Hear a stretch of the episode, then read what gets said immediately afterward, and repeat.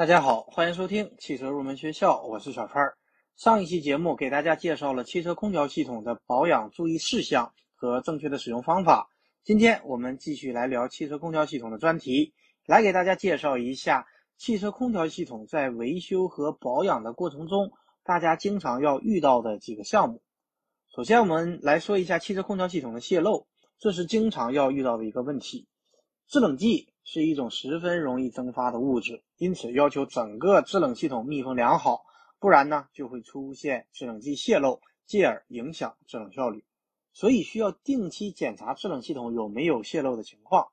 另外，我们在拆装或者检修汽车空调系统、更换零部件以后，也要记得让维修人员对拆装部件进行泄漏的检查。汽车空调泄漏通常有两种情况。冷泄漏和热泄漏。冷泄漏是指系统在静止状态下放射灯泄漏，比方说汽车在停放时所发生的泄漏情况。热泄漏是指泄漏发生在系统运行时的高压状态下，比方说汽车在缓慢移动时所产生的泄漏。泄漏经常发生在压缩机软管的连接处，还有就是空调系统中各种接头和连接处，这些部位比较容易发生泄漏。下面我们就来给大家介绍一下汽车空调泄漏的一些检查方法。第一个最简单、最直接的方法就是目测检查。如果在软管上、接头上或者零部件上出现油渍的斑点，就证明制冷剂存在泄漏的情况。第二个比较直接的就是肥皂水检查，将肥皂粉与水合成浓缩液，然后可以用小刷子把肥皂液涂在怀疑有泄漏的地方。如果出现了气泡，就证明这个部位是存在泄漏。第三个方法是进水检查，先将被检查部件冲入一定量的干燥空气或者氮气，然后将部件浸入水中进行观察。如果没有气泡出现，则证明不存在泄漏；如果有气泡，则证明存在泄漏。第四个方法就是电子检漏仪。电子检漏仪是所有检漏装置中最贵，但是也是最灵敏的。它能够检测出制冷剂的浓度为百分之零点零零零一到百分之零点零零零五的伏量。电子检漏仪有两种类型：内置电源和外置电源两种。内置电源为充电电池，外置电源需要外接工作电源。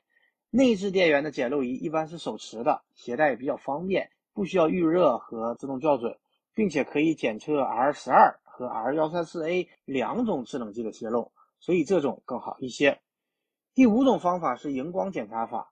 首先，借助装置把荧光剂加入到空调系统中，这种荧光剂对紫外线比较灵敏，然后让空调运行几分钟，这样荧光剂可以得到充分的扩散，然后用紫外线灯照射系统的各个部件和连接件，在紫外线的照射下，系统的泄漏部位会发光，呈现明亮的黄绿色。这种方法虽然不经济，也比较麻烦。但是对于一些针眼大小或者难以发现的泄漏时比较有效。第六种方法是抽真空检漏法，这种方法是对制冷系统抽真空以后保持一段时间，然后观察系统中的真空压力表指针是否移动。如果真空压力表的指针没有变化，则说明系统没有泄漏；而如果真空压力表指针有变化，则说明系统有泄漏的情况。但是这种方法存在一个问题，就是如果采用这种方法。它只能够说明制冷系统是否存在泄漏，但是不能确定泄漏的具体部位。这里我们来说一下汽车空调系统的抽真空。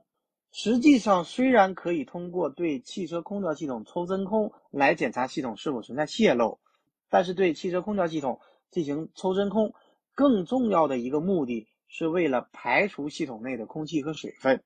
这也是空调维修当中一项非常重要的程序。因为在汽车空调进行维修和更换零部件时，空气会进入系统，而且空气中还含有一定量的水蒸气，而空气和水对空调系统会有不好的影响。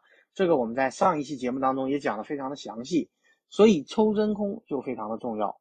虽然抽真空不能够直接把水分抽出制冷系统，但是产生真空以后，降低了水的沸点，水气化成蒸汽以后就被抽出了制冷系统。因此呢。系统抽真空时间越长，系统内残留的水分就越少。为了最大限度的将系统内的空气和湿气抽出，需要采用重复抽真空的方法。关于对汽车进行抽真空的具体的操作方法，我们放在下一期节目当中来给大家进行介绍。以上就是本期节目的全部内容，感谢大家收听今天的汽车入门学校，我们下期节目再会。